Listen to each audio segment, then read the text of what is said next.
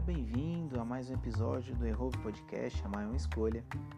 Nessa mensagem eu quero falar sobre promessas. Você acredita em promessas? Afinal de contas, o que seria uma promessa? O dicionário diz que promessa é a promessa de que fará ou dará algo a alguém, um compromisso verbal, um compromisso oral firmado com alguém. O dicionário bíblico ele vai um pouquinho mais além ele fala sobre o ato de obrigar-se a fazer ou dar alguma coisa, a afirmação do envio no futuro de um Salvador e também bênçãos incontáveis. Ao longo da história, Deus ele tem nos dado e reafirmado uma promessa principalmente ao povo de Jerusalém. Ele enviaria um Salvador, um resgatador que vai trazer nova vida ao povo de Israel. Existem três promessas ou três profecias a respeito do nascimento de Jesus. A primeira promessa está lá sobre é, é, nascer de uma virgem. O texto de Isaías capítulo 7, versículo 14. Essa é uma promessa feita ao povo de Israel. Isaías 7, versículos 13 e 14 diz assim: Disse então o Senhor, disse então o Senhor a Isaías: Ouçam agora, descendentes de Davi. Não basta abusarem da paciência dos homens, também vão abusar da paciência do meu Deus? Por isso, versículo 14: O Senhor mesmo lhes dará um sinal. A virgem ficará grávida e dará luz a um filho e o chamará Emanuel. A segunda promessa a respeito do nascimento de Jesus, ela vem sobre a descendência de, de Davi. O Salmos 89, versículos 2 ao 4, fala sobre essa promessa que Deus faz ao seu servo, ao rei Davi. O versículo 3 diz assim: Tu dissestes, fiz aliança com o meu escolhido, jurei ao meu servo Davi, estabelecerei a tua linhagem para sempre e firmarei o teu trono por todas as gerações. A terceira promessa, ela fala sobre uma promessa para Belém, um lugar físico, uma promessa um lugar específico. Está lá em Miqueias, versículos, é, capítulo 5, versículos 2 até o 4. O versículo 2 diz o seguinte: Mas tu, Belém Efrata, embora seja pequena entre os clãs de Judá, de ti virá para mim aquele que será o governante sobre Israel. Suas origens estão no passado distante em tempos antigos. O contexto bíblico do livro de Lucas, né, eu quero mencionar aqui nessas palavras a respeito de promessas, o versículo capítulo 1 ao 4 e o capítulo do livro, os livros de Lucas, né? Desculpa, o livro de Lucas ele tem um contexto muito interessante. Ele foi escrito 60 anos depois de Cristo. Ele trata ali o Senhor como uma figura humana, uma figura muito, muito humanizada, muito próxima do ser humano. É um evangelho endereçado, escrito, né, endereçado a Teófilo, um dos pupilos de Paulo, um dos, dos caras ali que foram também ensinados por Paulo, assim como Lucas, que foi um dos discípulos do apóstolo Paulo. Então, quero trazer, baseado nesses primeiros quatro capítulos aqui do livro de Lucas, o contexto sobre sonhos, promessas. E o primeiro deles é que promessas envolvem sonhos. O nascimento de João Batista e o nascimento de Jesus, que relata nos dois primeiros capítulos do livro de Lucas, é algo muito interessante. O sacerdote Zacarias e Isabel, que é prima de Maria, eram tidos ali como exemplos e serviam ao Senhor com suas vidas. Texto diz lá no versículo 7 que eles eram excelentes no serviço.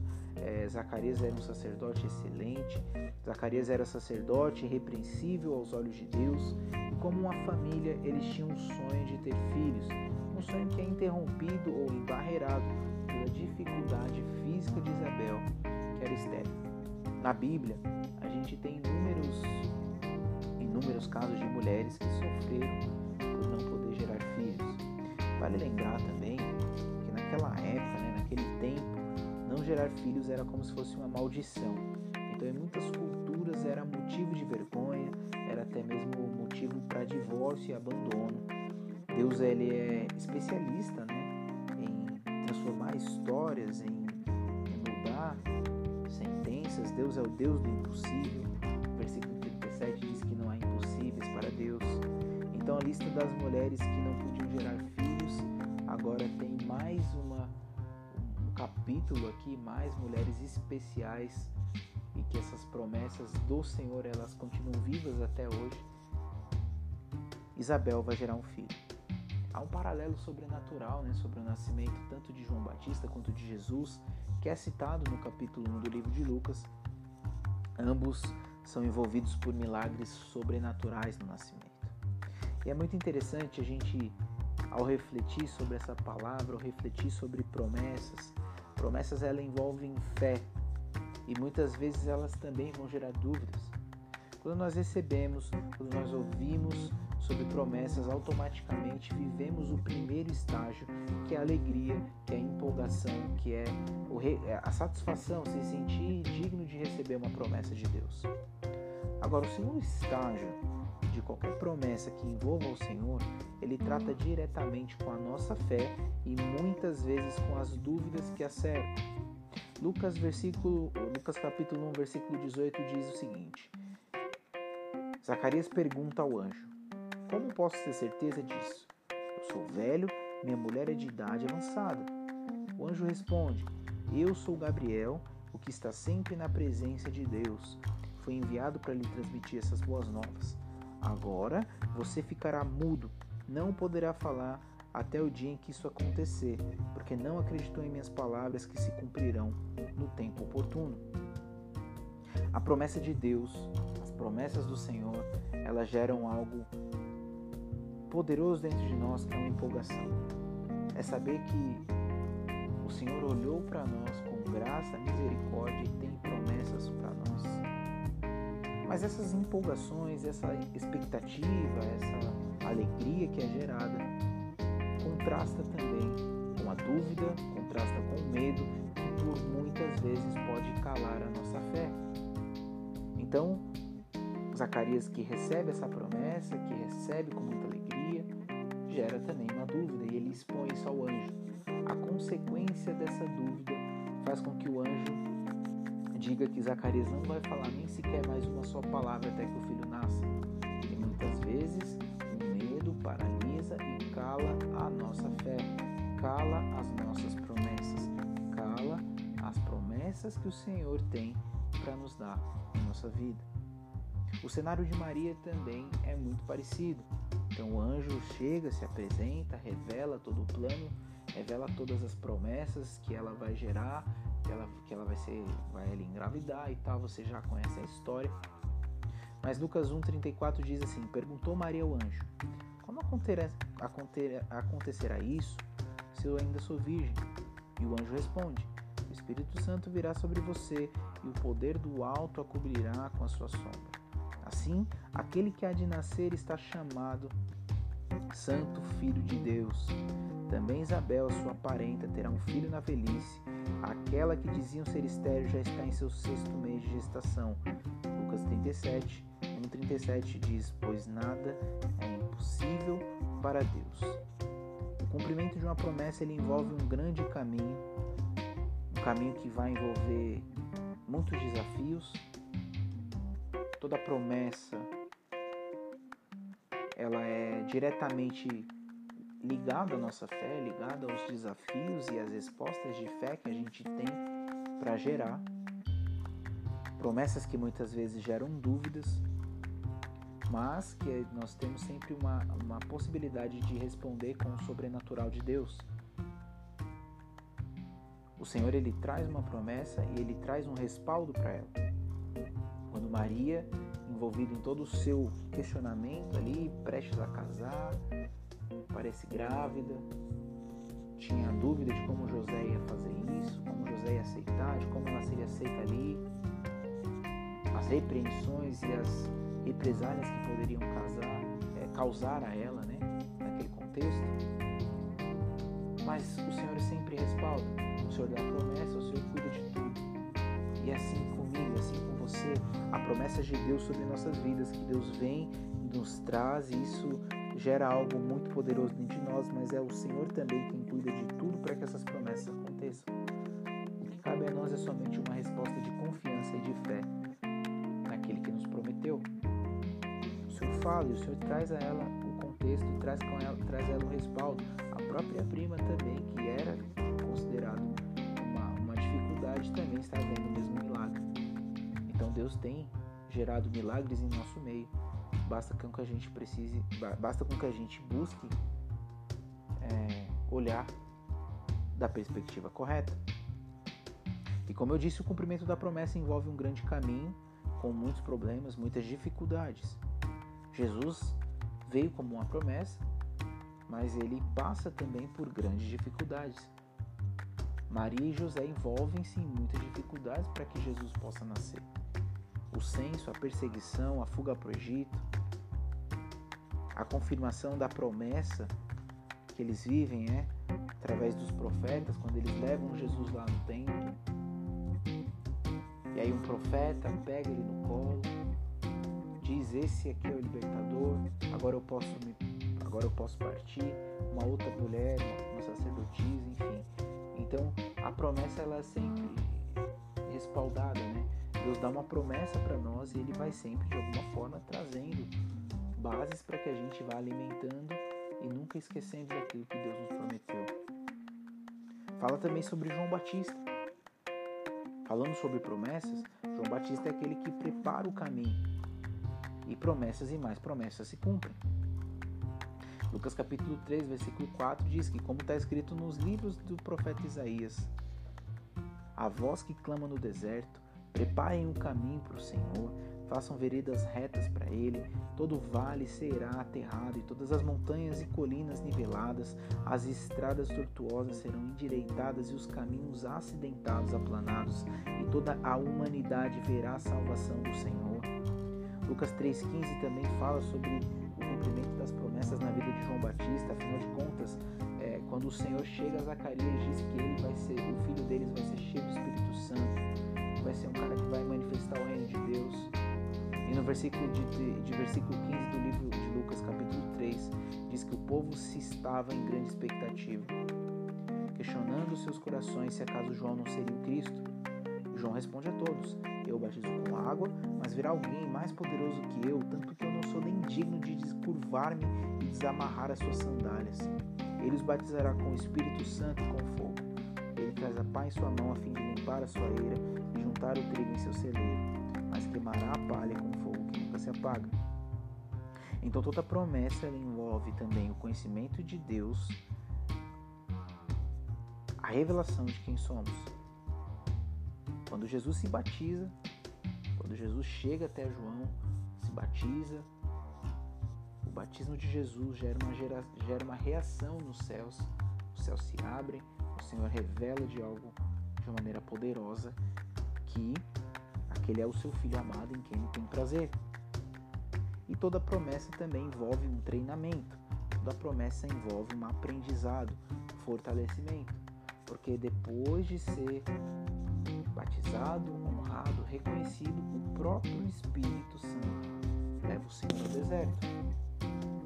E o deserto ele é um lugar onde há uma promoção para aqueles que permanecem deserto é um lugar onde as promessas de Deus se tornam realidades através da nossa resposta de fé.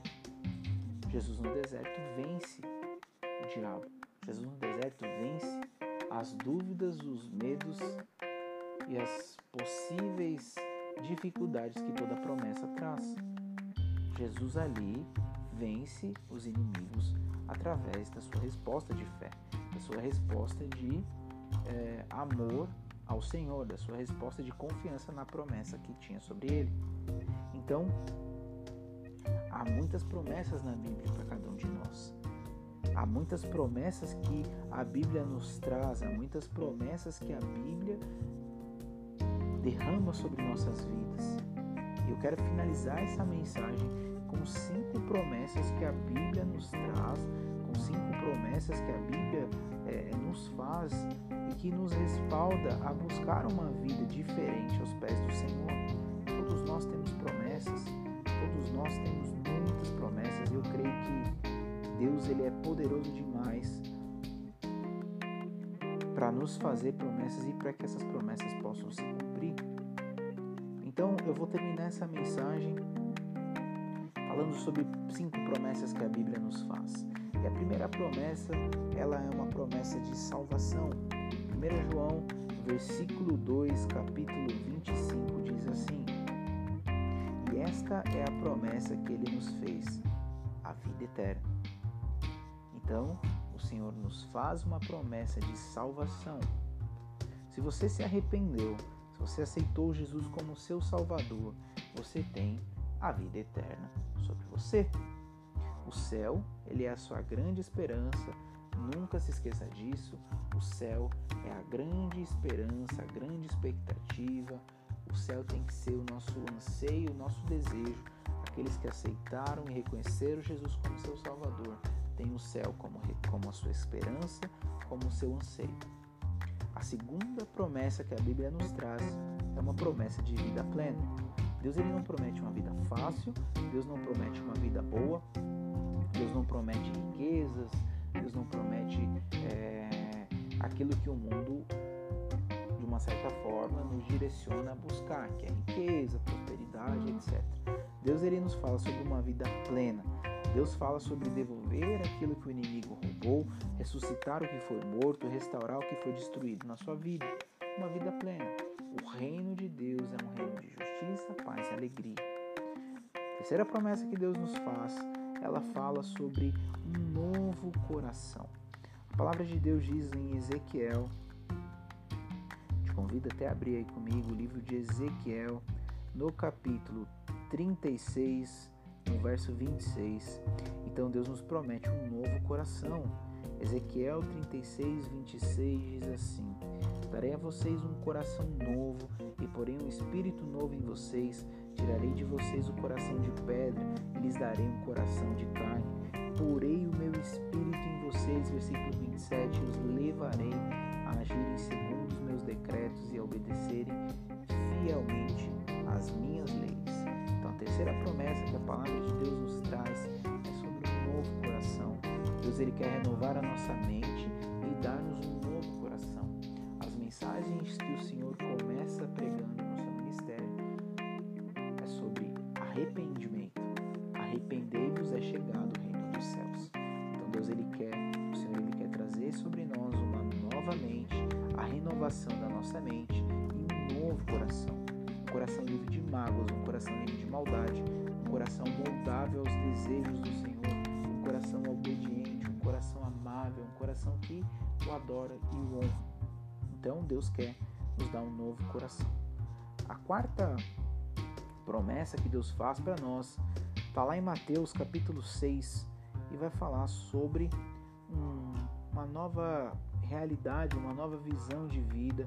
Jesus ele fala sobre uma, uma paz, ele fala nos versículos 31 até o 36 do livro de Mateus. Então, Mateus capítulo 6, 31 em diante, ele diz assim: Portanto, não se preocupem dizendo o que vamos comer, o que vamos beber, o que vamos vestir, pois os pagãos é que correm atrás dessas coisas, mas o Pai Celestial sabe que vocês precisam delas. Então, busquem, pois, em primeiro lugar o reino de Deus, a sua justiça e todas essas coisas vão ser acrescentadas.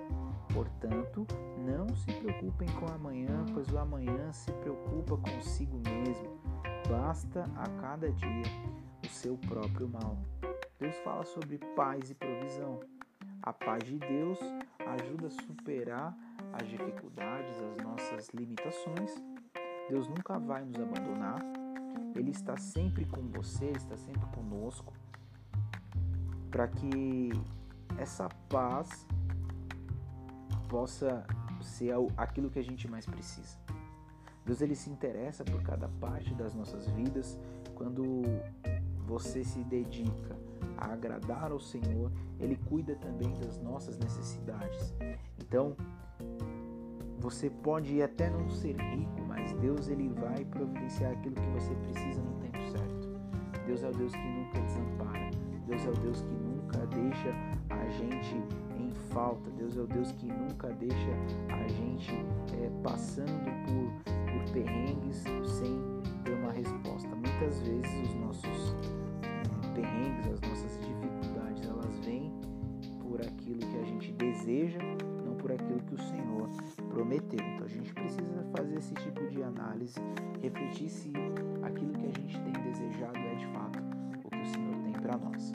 E a última promessa, né? Vou finalizar aqui a quinta promessa que a Bíblia nos traz, ela traz infindáveis promessas, mas para essa mensagem eu vou trazer cinco. Essa quinta promessa fala sobre proteção, sabedoria e prosperidade. Então, embora haja muitos desafios, muitas lutas, Deus nos protege do mal, Deus nos protege da desgraça, Deus é um Deus que nos guarda. Aquele que crê em Deus recebe a promessa da sua proteção. Então creia no Senhor e nenhum mal te, su te sucederá, nem praga alguma chegará à tua tenda. Salmos 91, 10 fala sobre nenhum mal te sucederá, nem praga alguma chegará à tua tenda. Deus ele é a fonte de toda sabedoria. Se alguém procura por sabedoria, tem que buscar ao Senhor, tem que pedir. Somente Ele pode nos conceder sabedoria e discernimento. Olha o que diz o texto de Tiago, capítulo 1, no versículo 5 se alguém de vocês tem falta de sabedoria, peça ao Senhor, peça a Deus que todos, é, que dá a todos livremente de boa vontade e vale ser confedido. Peça com fé, sem duvidar, pois aquele que duvida é semelhante a onda do mar levada e agitada pelo vento. Então Tiago, Tiago 1,5 diz: Se algum de vocês tem a falta de sabedoria, peça a Deus, que a todos dá, livra, que a todos dá livremente de boa vontade lhe será concedido. Peça, porém, com fé, versículo 6, sem duvidar, pois aquele que duvida é semelhante à onda do mar, levada e agitada pelo vento. Deus ele quer abençoar os nossos planos, Deus quer abençoar os nossos sonhos. Deus ele oferece mais do que bens materiais. Ser próspero é ter uma vida abundante, é ter uma vida cheia da presença do Senhor. O próprio Deus é a provisão. Deus é o Deus de provisão, a presença dele provê o que nos falta. Deus é próspero, os seus planos são bem-sucedidos. E Jeremias 29, 11 fala que Deus, é, eu é que sei os planos que tenho a vosso respeito. Planos de bem, não são planos de mal. A gente precisa aprender a confiar. A gente precisa aprender a confiar no Senhor.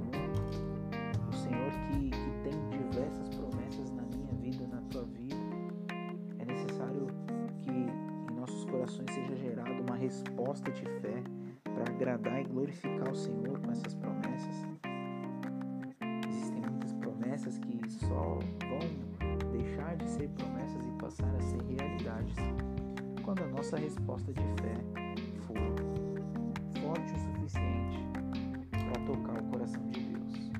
Então eu creio que diante de nós é colocado hoje uma escolha e uma oportunidade você possa escolher a sabedoria, a fé que gera e que move o coração de Deus para que as promessas que Ele tem ao teu respeito se cumpram. Em nome de Jesus. Amém? essa mensagem possa edificar demais a tua vida e a tua fé, que você fique com a paz, o amor de Cristo e que você nunca se esqueça. Errou, amar é uma escolha. Deus abençoe.